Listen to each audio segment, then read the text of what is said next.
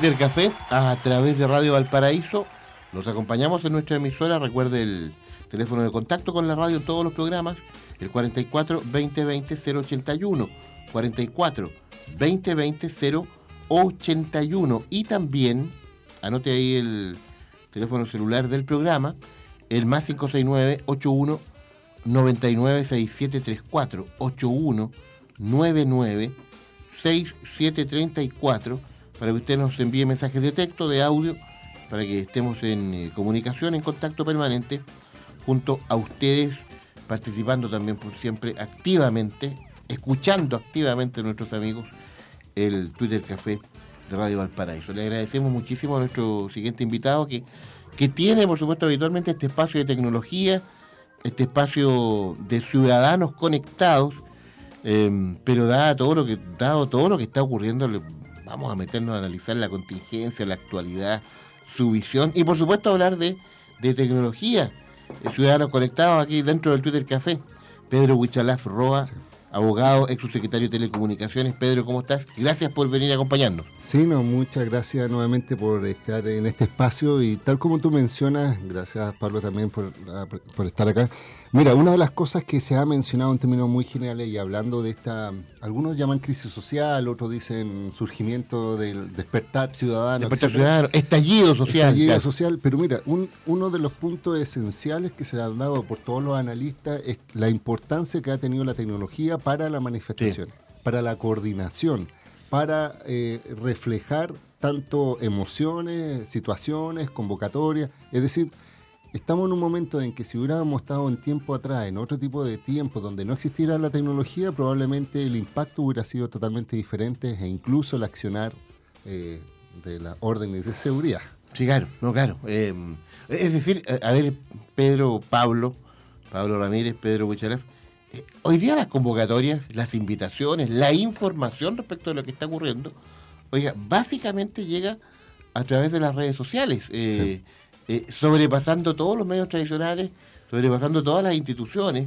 Eh, porque claro, ahí está la información. Oiga, y acá con Pablo somos testigos de que mucha gente, eh, como este programa, tiene vínculo con la información de las redes, por supuesto, desde el año 2010. A propósito, estuve mirando un video del primer programa, salía usted, Nanda Arbona, en fin, Twitter Café con, cuando había otra eh, tenía otra característica de, su diseño el estudio de la radio Valparaíso. Mm. En fin. Era eh, con, cajas de huevo. no, nunca tanto, pero, era distinto.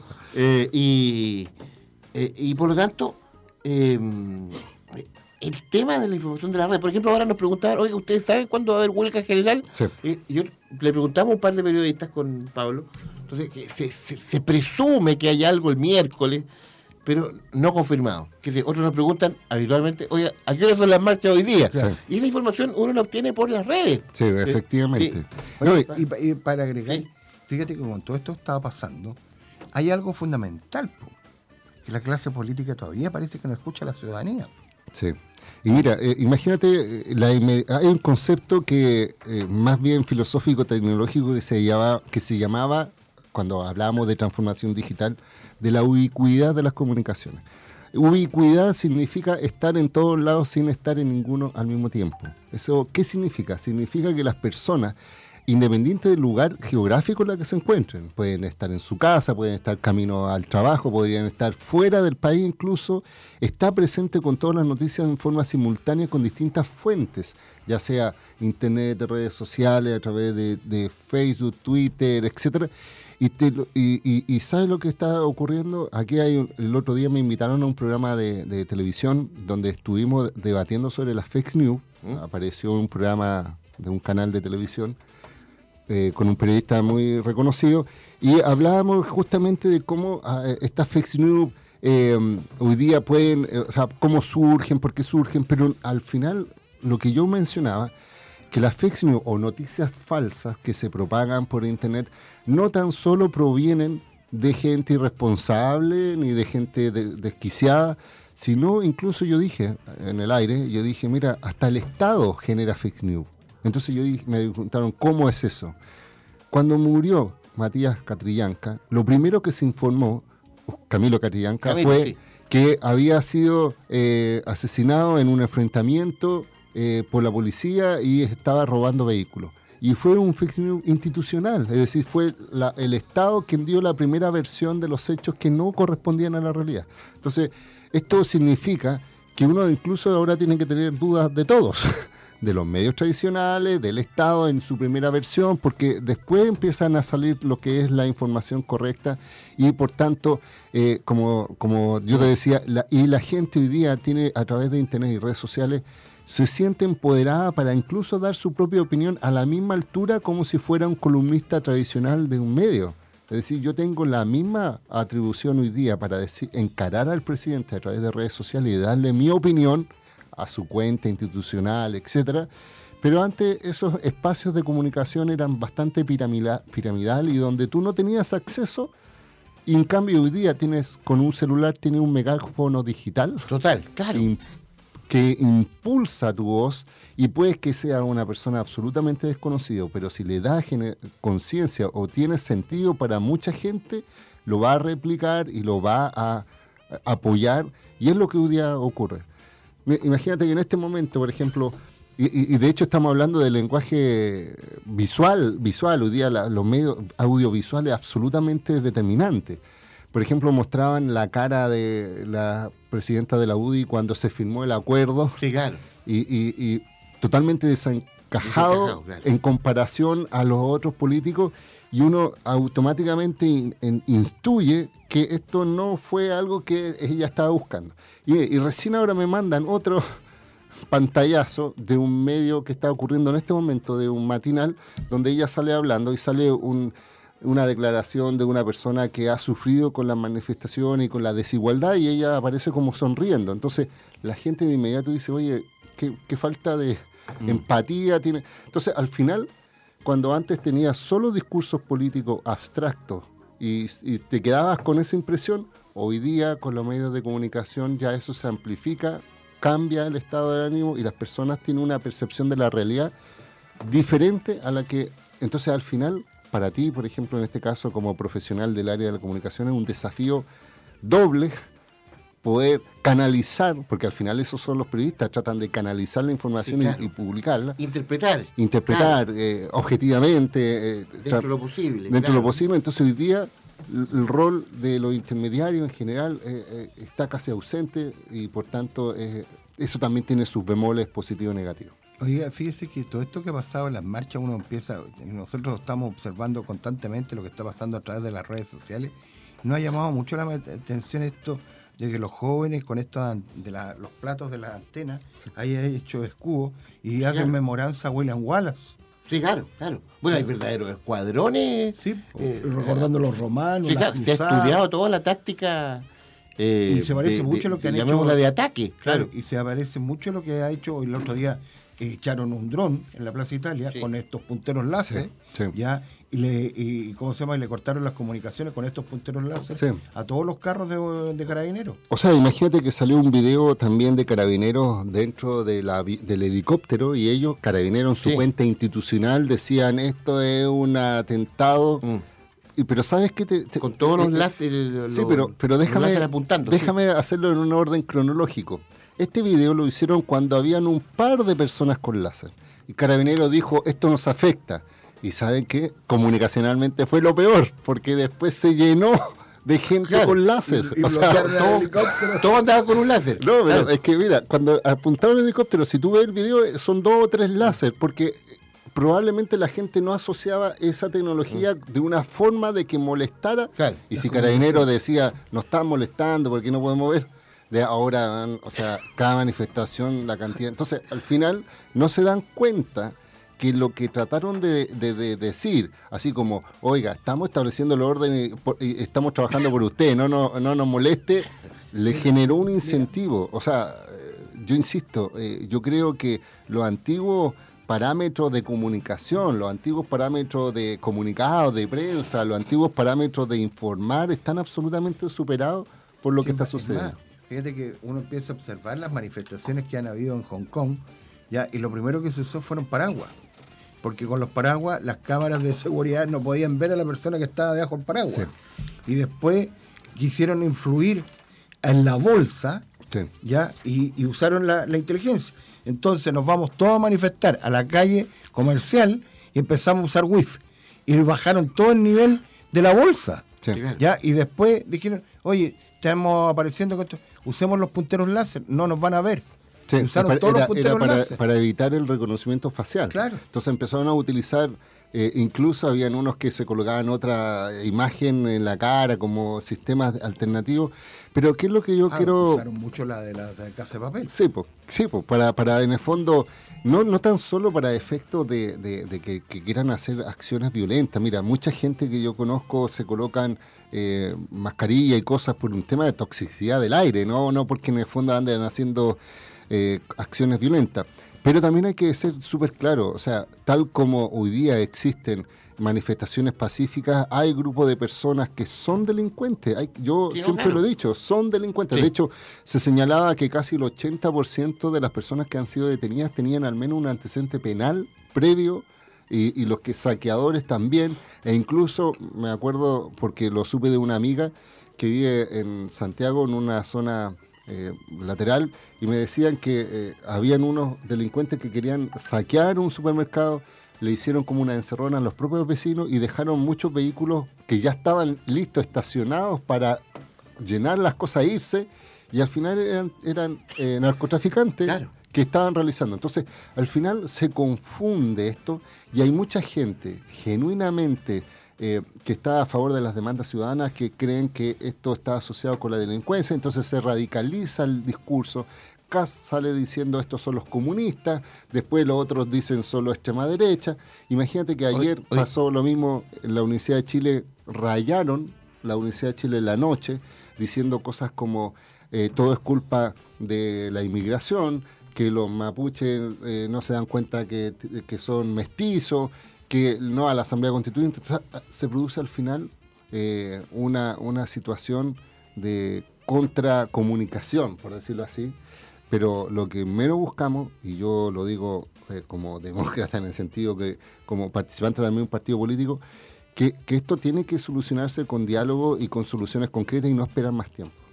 Bueno, eh, está también la declaración en la columna de Hermógenes Pérez de Arce que, que llama a renunciar a Piñera Sí. de- y que se instale José Antonio Casa ahí. Como ministro de Interior, y, su tesis es que si renuncia a Piñera, José Antonio Caz va a ser presidente por ser, el, en este caso, por orden de, de- de grado, y que él va a imponer con el ejército. que se- Entonces, al final, yo siento que aquí hay, hay mucho aprovechamiento en algunos sectores por temas puntuales, más que por una visión de lo que queremos del país. Oiga, respecto a esa visión que queremos del país, hay un tema central que yo, yo quiero que usted también lo, lo trate de analizar, eh, eh, Pedro. Em, que es el momento que estamos viviendo. Hay un acuerdo histórico, sin duda alguna, eh, de, de las cúpulas políticas, de los partidos, en fin. Em, algunos se marginaron, Sí. se restaron, se han generado algunas crisis en movimientos nuevos como Convergencia Social, en fin, con la figura de Boric, Aquí en Valparaíso también. la renuncia de Jorge Charpi, 70, más de 70 personas, algunos de ellos también funcionarios municipales, en fin, bueno, eh, está ese acuerdo. Pero está la sensación, Pedro, de, de que, de que, claro, al- para algunos tal vez esto sería el punto final, pero para otros, eh, oiga, pero falta muchísimo con el fin de que esto se aquiete. eh, y hay llamados a acelerar el aporte a los que más necesitan, a acelerar la llamada agenda social, a profundizarla, eh, en fin. Y por lo tanto, tengo la sensación, y lo hablábamos con Pablo, de que estamos como en un momento de, de suspenso, decía, de, de, de- de esas películas de suspenso donde no hay diálogo, sino que solo imágenes. Sí. ¿ah? Eh, Estamos, y que el espectador está ahí atento a todo lo que ocurre en esas imágenes. eh, eh, estamos, no voy a decir de nuevo al borde de, pero, pero hay un ambiente también muy extraño.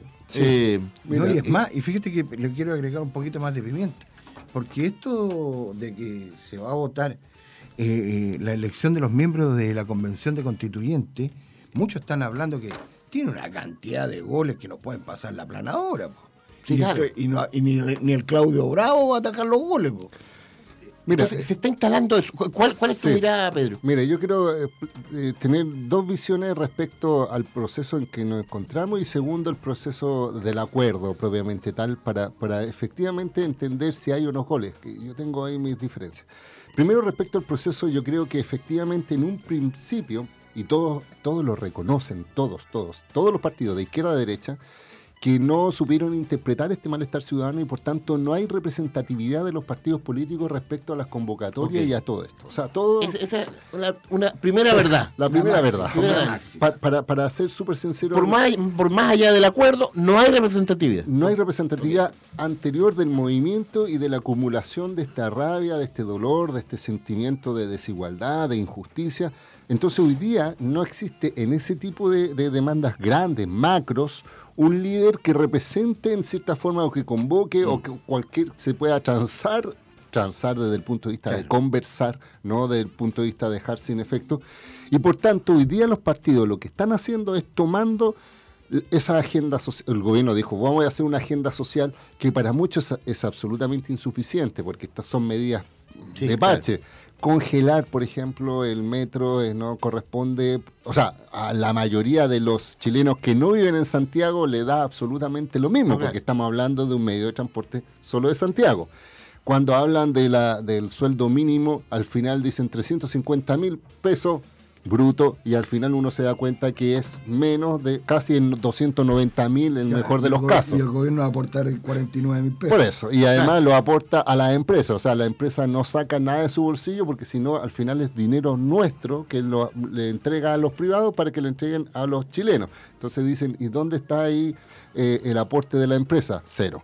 Entonces, después cuando hablaban todavía de la reforma tributaria, y de los impuestos a las propiedades más valorizadas, uno dice, oye, pero al final, ¿cuántas personas tienen esta, muy poco y por tanto el impuesto va a ser una vez que se venda, que se yo, bla, bla, o un derecho adicional, pero al final no se ve reflejado cómo las personas más ricas con su patrimonio, que no tan solo está puesto en propiedades, están puestos en acciones, están puestos en, en fondos mutuos, están puestos en otras empresas, no ponen de su capital, porque hoy día en Chile no existe impuesto al patrimonio, sino que a las ganancias, en este caso. Entonces, ¿qué es lo que sucede? Que esa primera etapa se trató de cerrar a través de este acuerdo y a través de esto. Entonces, yo creo que en esta segunda etapa los movimientos sociales van a continuar, pero hoy día ya se están empezando a identificar a los convocantes a estas marchas. Se convoca el colegio, por ejemplo, la ANEF, la, CUT, esto. Entonces ya, ya, se empiezan a cristalizar cuáles son las demandas específicas que faltan, o sea, que, van a estar avanzando para estos efectos de solucionar. Entonces yo creo que el gran desafío que tienen los políticos de todo ámbito es concretar esa, no la agenda social del gobierno, sino que responderle a esas demandas múltiples, puntuales, que ya se tienen certeza de quiénes son eh, más o menos y cuáles son esas demandas en general. Por ejemplo, cuando hablamos del CAE, imagínense, el otro día estaba mirando de los estudiantes de, universitarios, al final llegaron como un acuerdo y el del CAE, representante dijo, rompió el papel delante de las cámaras diciendo yo no estuve ahí, pero al menos ya se, se tiene identificado cuál es el malestar y el dolor, que es algo real. Estudiantes que estudiaron técnico y tienen deudas de profesionales. O sea, ese es como el concepto. En el caso de, imagínate, el caso de No Más TAC, eh, es absolutamente inviable para muchos incluso eso de eliminar el TAC, pero sí establecer una cosa tan básica, que no haya derecho, o sea, imagínate, Chile es uno de los pocos países donde las empresas tienen garantizadas utilidades, o sea, garantizadas por ley. O sea, hagan lo que hagan, presten el servicio como lo presten. No van a perder nunca no, no van a perder y además tienen garantizado ganancia. O sea, esto es como uno tirado de las mechas, porque uno dice, imagínate un taxista, una pobre taxista, si no va a trabajar, no gana. En cambio, ellos instalaron infraestructura y pase quien pase, eh, estoy hablando por ejemplo de autopista o por ejemplo el tema eléctrico o la sanitaria o la telefonía. O la telefonía tiene el libre mercado, pero en definitiva todos saben que está creciendo los servicios y por tanto se subentiende que hay. Pero estamos hablando de servicios o la farmacia. O sea, imagínate lo que estaban diciendo de los remedios.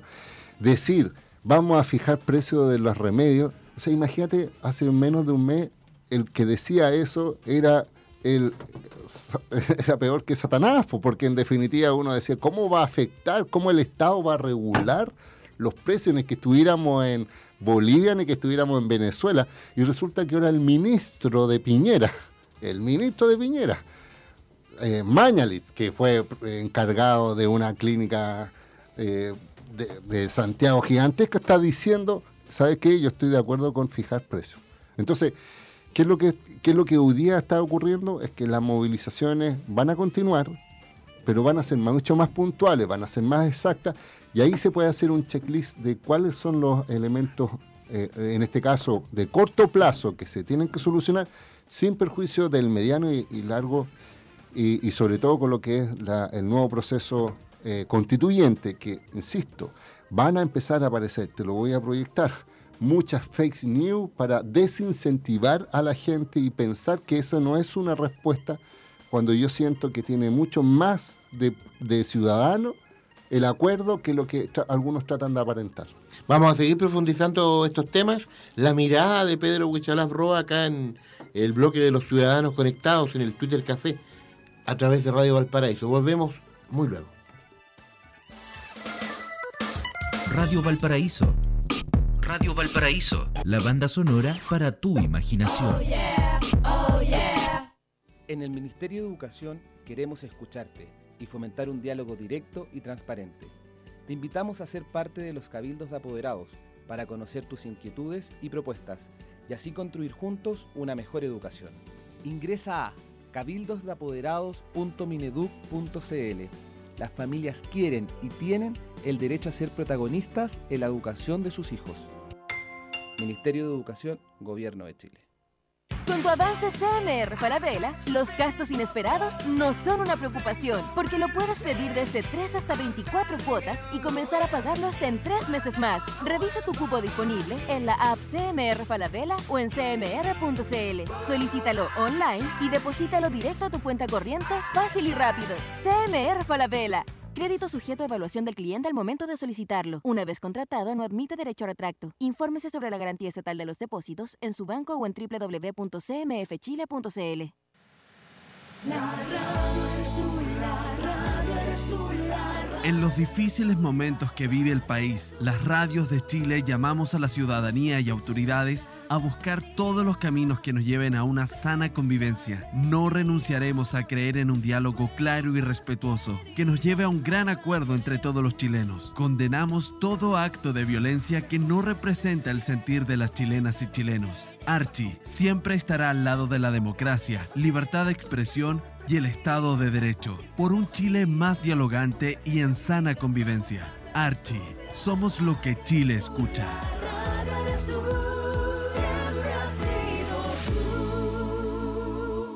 Hola, el año pasado no sabía dónde estudiar, incluso iba a postular a otro lado, pero escuché un mensaje como este y llamé, y adivinen quién me contestó, un alumno real de Santo Tomás, y ahora te toca a ti preguntar. ¿Dónde puedo matricularme? ¿Cuáles son los horarios? Te esperamos en nuestros puntos de admisión de Arica a Punta Arenas, de lunes a viernes a partir de las 9 horas y también puedes hacerlos los días sábados de 9 a 14 horas. Recuerda, matrícula costo cero solo para alumnos nuevos, admisión 2020, hasta el primero de diciembre de 2019. Santo Tomás, admisión 2020. Tú puedes. En Clínica Dental Red Salud Quilpué nos preocupamos por tu sonrisa. Ven ahora y aprovecha un beneficio especial. Higiene dental completa a solo 9.990 pesos. Te esperamos en Aníbal Pinto, 843 Quilpué. Red Salud, mejor salud para Chile. El mundo está cambiando y en Codelco Ventanas nos jugamos por la diversidad. En los últimos años hemos hecho importantes cambios para igualar la cancha entre mujeres y hombres. Fuimos la primera empresa en la región en certificarse en una norma de equidad de género y este año recibimos por tercer año el premio Mujer y Empresa por nuestra labor en esta materia. Por eso seguiremos apostando por la igualdad y la diversidad. El mundo está cambiando y Codelco está cambiando junto a ti. Autorepuestos MB. Muy bueno, muy barato. Afinamiento y mantención para su vehículo.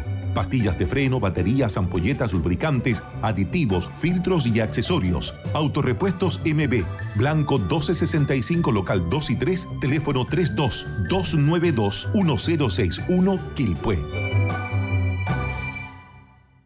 Son las 11 de la mañana con 32 minutos. El poder de los que saben escuchar. La banda sonora para tu imaginación.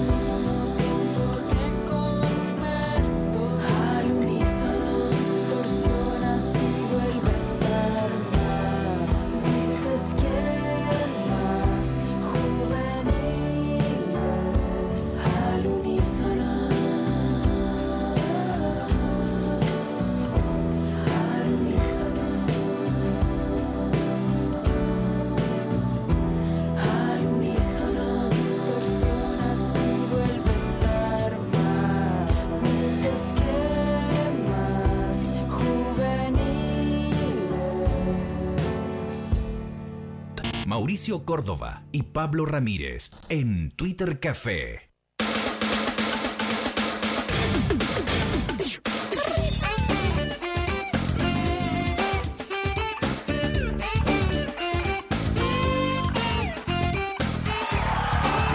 Twitter Café a través de Radio Valparaíso, conversando hasta ahora con Pedro Huichalas Roa, abogado, ex subsecretario de Telecomunicaciones, hombre por supuesto también que siempre nos acompaña acá con el Ciudadanos Conectados, el mundo de la tecnología, pero en fin, estamos hablando hoy día de, de la coyuntura, de- del momento muy, muy importante que estamos atravesando, eh, de, esta tensión. Eh, oiga, eh, ya hablábamos de, lo que tú creías respecto de las, de las movilizaciones que, que, según tu opinión, ya comienzan a tener eh, cierta identificación con líderes, con instituciones, en fin. Eh, Pero hay un montón de, de- de- de otros temas que, que a la gente le llama la atención. Por ejemplo, eh, los que, las personas que puedan postularse a esta famosa Asamblea Constituyente, que tienen que estar dentro de este marco de la ley de partidos políticos. Eh, entonces, para algunos hay algo contradictorio aquí. Eh, asambleístas gente que esté dispuesta a participar en este proceso, pero que, pero que a la vez van a tener que someterse a esta ley de partidos eh, o ley electoral que se basa en los partidos políticos, eh, en un momento en que los partidos políticos están desacreditados. Entonces, eh, ¿cómo, ¿cómo se le explica esto a la, a la gente? Es como algo, algo que no, no cuaja bien. Mira, Y algo, y para, agregar otra cosa, esto se va a votar la- la- lo, lo primero, en la entrada, Sí. vamos a votar las últimas dos, los dos sábados de, ¿cómo se llama? de abril. O puede ser el, el Fecha por tercero o el sábado 26. con voto voluntario. Con voto voluntario. La salida va a ser con voto obligatorio Obligatorio. obli- en las elecciones del 2020, que es junto, vamos a tener alcalde, Sí. y, y hay que explicarle a la gente que el voto de salida es más grande que una sábana. Sí. Eh, o sea, a ver, dos cosas. Primero mencionar, eh, y quiero a- a clarificar, porque efectivamente cuando se firmó este acuerdo, eh, probablemente está hecho en lenguaje de abogados y en lenguaje de político y no un lenguaje ciudadano. Es decir, si una persona a pie, me pasaba, mi hermano, que no es, que no es estudiante de Derecho, él estudió eh, tema de, de medio ambiente, tema, nada, nada que ver, lo leía y no lo entendía porque era de difícil entendimiento. Entonces al principio, cuando estaba esta idea de que todos íbamos a poder participar en este proceso de nueva constitución, que se establezca en porcentaje, que se establezcan quórum, que hablan de, de 50% o 100%, al principio él decía, ah, esto es, sin leerlo y sin tratar de entenderlo, esto es un negociado de los políticos. Yo quiero aclarar, con todo el respeto y tratando de apelar a mi honorabilidad, que yo mismo le estoy diciendo, esto no es un tema simplemente político y yo encuentro dos grandes manifestaciones ciudadanas. Es decir, yo siento que la ciudadanía, el pueblo en general, va a tener dos momentos claves y soberanos para tomar decisiones. Por eso yo digo que hay un proceso intermedio, pero hay dos momentos eh, exclusivos donde la ciudadanía puede manifestarse expresamente. Primero, mencionar que, eh, como tú lo decías, Pablo, eh, lo primero es determinar si es que estamos de acuerdo o no en una nueva constitución. Eso es como la base y eso es lo que se denomina el plebiscito de entrada. O sea, de partida, lo que vamos a tener que votar ¿Queremos es- tener o no una nueva Sí, constitución? y eso es sumamente fundamental. O sea, Para olvídate seguir- del para proceso. seguir al segundo paso. Sí, olvídate del segundo paso, porque si imagínate que vota la gente diciendo no estoy de acuerdo con una nueva constitución, quiero la actual constitución, o no va a votar, porque ojo, esta votación va a ser voluntaria, como hoy día ocurre en una elección tradicional. Si hay personas que dicen no estoy ni ahí, no voy a votar, existe la posibilidad que gane la opción de mantener la actual constitución. Y si uno ve los informes, por ejemplo, hoy día salió un estudio de la ACADEM diciendo que el 84% de los chilenos quieren cambiar la constitución, pero eso es un llamado telefónico. Aquí estamos hablando que eso se tiene que plasmar en un voto. O sea, la gente con responsabilidad va a tener que ir a votar. Por eso yo digo que en el fondo es el primer momento en que la gente de a pie, la señora Juanita, el taxista, el político más avesado, tienen la igualdad de condiciones para determinar si quieren o no la constitución. Después de que se vota, que en este caso que votara sí a la nueva constitución, así que yo le digo sí, no, no la opción no, sino que sí a la nueva constitución, hay dos opciones diferentes. Que se elijan a electores, a un 100% de electores independientes o ciudadanos, etcétera, o la segunda opción, que digan que el 50% de esos electores, porque son 155 cupos, la mitad sea de los actuales parlamentarios y el 50% sean de nuevos electores, mi posición es que esta ciudadanía ha rechazado absolutamente la legitimidad de los actuales parlamentarios. Entonces yo no estoy de acuerdo con que haya mitad parlamentarios que ya vienen con estas ideas tradicionales hacia atrás. Imagínate que parlamentarios que han trabajado toda su vida con la nueva, con la actual constitución y que tengan que cambiar su switch pensando en una nueva constitución es difícil. Porque estás con los sesgos de haber Claro. trabajado con una nueva, con la actual y constitución. y están marcados. Ya están marcados y ya estuvieron y, y llegaron a acuerdos y firmaron leyes, todo pensando. Entonces, por eso yo digo, con todo el respeto, le puedo tener todo el cariño del mundo a los actuales parlamentarios, pero a mí no me representan porque yo siento que tiene que ser gente que no esté metida en la constitución que- anterior. Esa es como mi visión. Fíjate que lo que dices tú, Pedro, no estás muy lejos de, un- de una teoría que hay. En Chile somos 14 millones, casi 15 millones de personas que van a votar. Sí. ¿Y en las últimas elecciones cuántos votaron?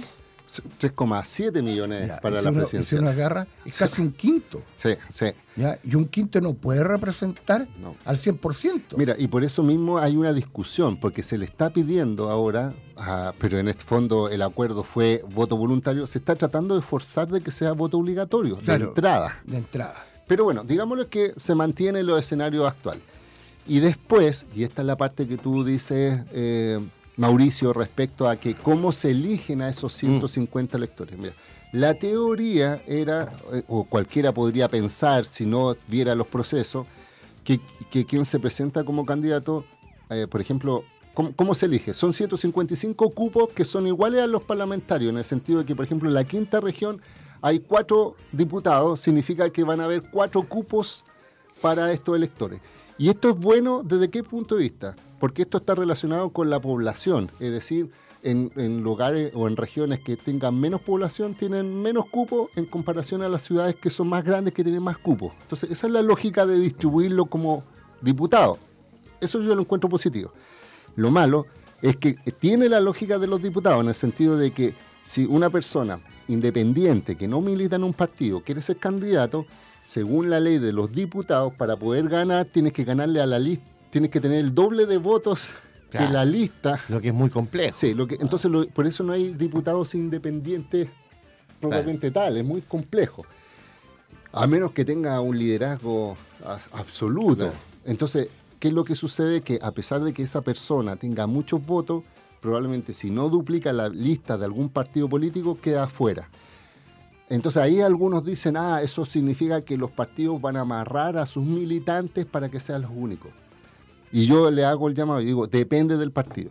Al menos quiero ser súper sincero, yo participo en el PPD y el PPD tomó la decisión.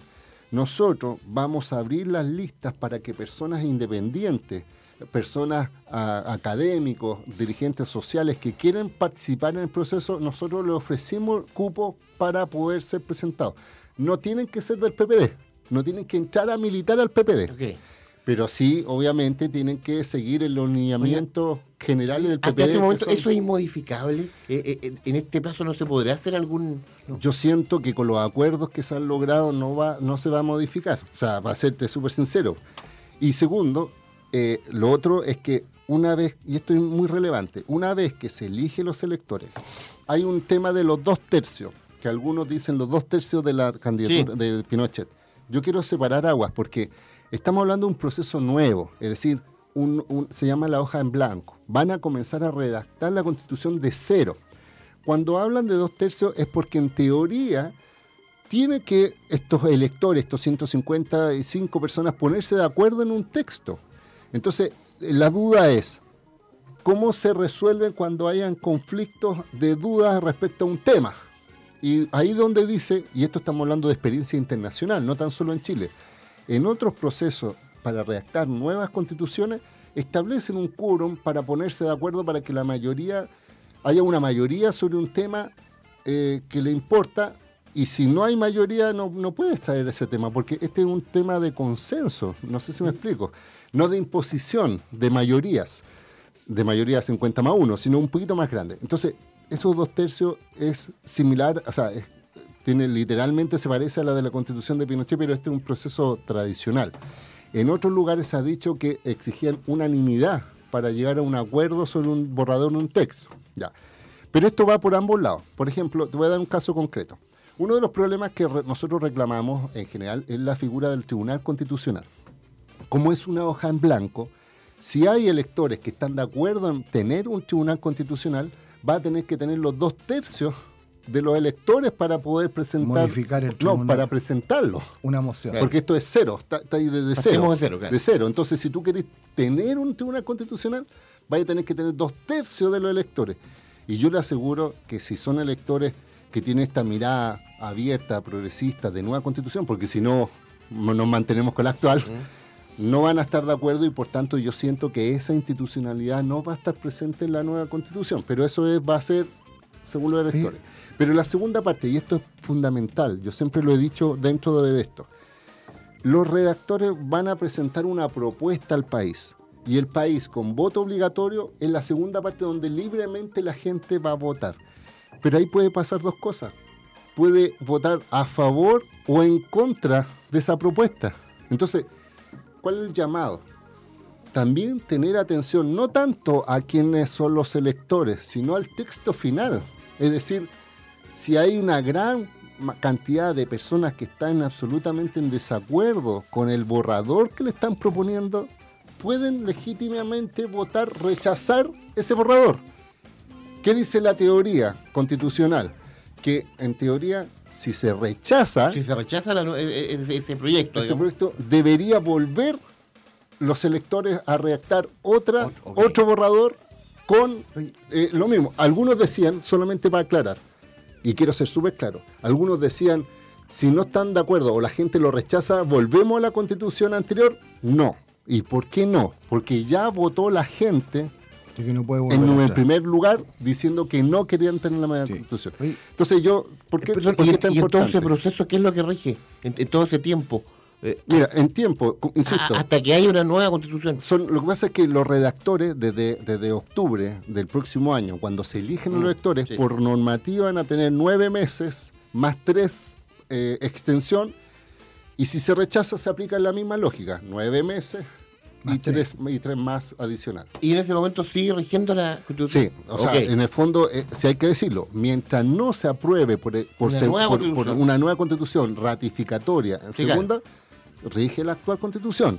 No hay Sí. que perdernos en ese sentido, no hay que un vacío no, constitucional. Pero en definitiva, por eso yo te digo, hay gente que decía, "Ah, es que esto va a durar muchos años. Probablemente, eh, o sea, probablemente si es que no hay consenso, pero yo te lo aseguro, si somos personas civilizadas y estamos buscando lectores que están con una misión exclusiva de presentarse y trabajar exclusivamente en redactar, obvio que su misión es lograr acuerdos de una nueva constitución. No de no presentar nada, no sé si me explico. Es como que yo te, yo te contrate para barrer y resulta que tú digas, no, sabes que no quiero barrer. es absurdo.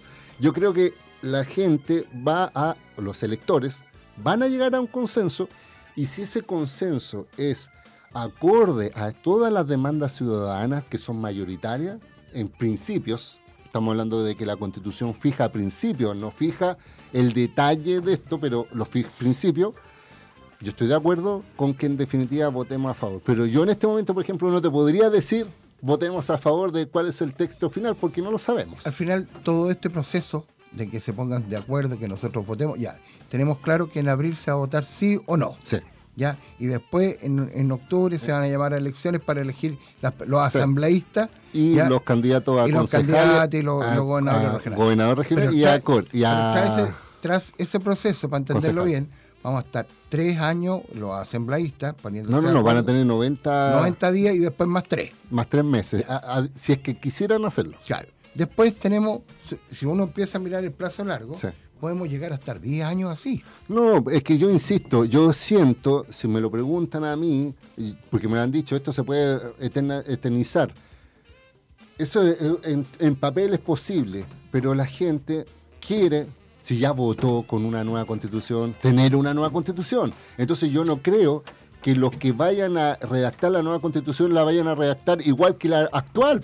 No sé Ya, si me ya. y lo o otro, sea, y lo es otro- absurdo, y si la otra duda que dijeron que es existe, una nueva. y la otra duda que existe, dice que la, eh, se, se comenta, y los que han tenido la oportunidad, y, y- y- y en general hemos tenido la oportunidad de leer la constitución de 1925, era leonina. Sí. Y, y la, y digamos, en el fondo, la que hizo Jaime Guzmán con su grupo de abogados, trató de como de suavizarla, pero algunos pasos le dejaron al mundo empresarial como que diciendo, tomen, tomen Lo- Chile. Lo, que pasa es que, eh, te vuelvo a explicar, mucha gente dice, oye, pero en la constitución no hablan de la AFP, en la constitución no hablan, por ejemplo, de la previsión social, no hablan de los consultorios que no tienen remedio, etcétera. ¿Sabes lo que pasa? Es que la constitución es una, es una figura piramidal donde es la principal ley. Entonces, la ley hoy día, hoy día, hablando de previsión social, dice el los privados pueden ah, tomar todos esos negocios y en caso de que los privados no estén interesados, toma el Estado. Parte el Estado. ¿Cómo a los privados les interesa la AFP? hoy día está. Pero si en el día de mañana la constitución dice lo contrario, dice los derechos de previsionales le corresponden al Estado. Es como los derechos del agua. ¿Sí? ¿Sabes lo que va a pasar? La, como la ley actual de AFP va a estar en contra de la constitución, la van a tener que modificar. O sea, estoy hablando del nuevo texto constitucional. Entonces, por eso yo lo estoy diciendo. ¿Por qué es tan importante la nueva constitución que establezca esos principios? Porque cualquier ley actual vigente que vaya a atentar contra la nueva constitución va a tener que ser forzadamente cambiada. Por eso decimos que va a ser el fin de la AFP con el modelo actual, si es que la Y nueva constitución establece que el Estado se haga responsable como ocurre en muchos países europeos. No estamos hablando de, de- de Venezuela ni de otros Y países. ahí viene que cambia la modalidad de decreto de ley a fuerza de ley. Ah, Efectivamente, y que, y que es un tema de denominación legal. Eso. Pedro Huichalaf Roa, volando. No, no, Rápido. muy, muy interesante. Eh, vamos a estar harto tiempo, por supuesto, preocupados de, de este tema. Eh, prácticamente todos los días, diría yo. Pedro, eh, gracias por acompañarnos. Su- sus puntos de contacto con Pedro Huichalaf, Ciudadanos Conectados, acá en el Twitter Café. Bueno, como siempre me pueden encontrar en Twitter, arroba Wichalaf, en Facebook y en Instagram también como arroba Wichalaf, www.wichalaf.cl, Wichalaf con H, para, siempre, para que lo Pedro, tengan atento. Que le vaya muy bien. Estamos No, en contacto. Muchas gracias. Nos vamos. Gracias por la sintonía. Ya viene Telmo Aguilar con Dimensión Latinoamericana a las 13 horas. Frecuencia informativa central con el trabajo del Departamento de Prensa de Radio Valparaíso y a las 2 de la tarde somos deportivos. Gracias a Fernando Quiroga en la sala de control. Nos eh, reencontramos mañana, 9 a.m., en otro Twitter Café. Chao, Pablo. Chao, chao. Nos vemos. Hasta mañana.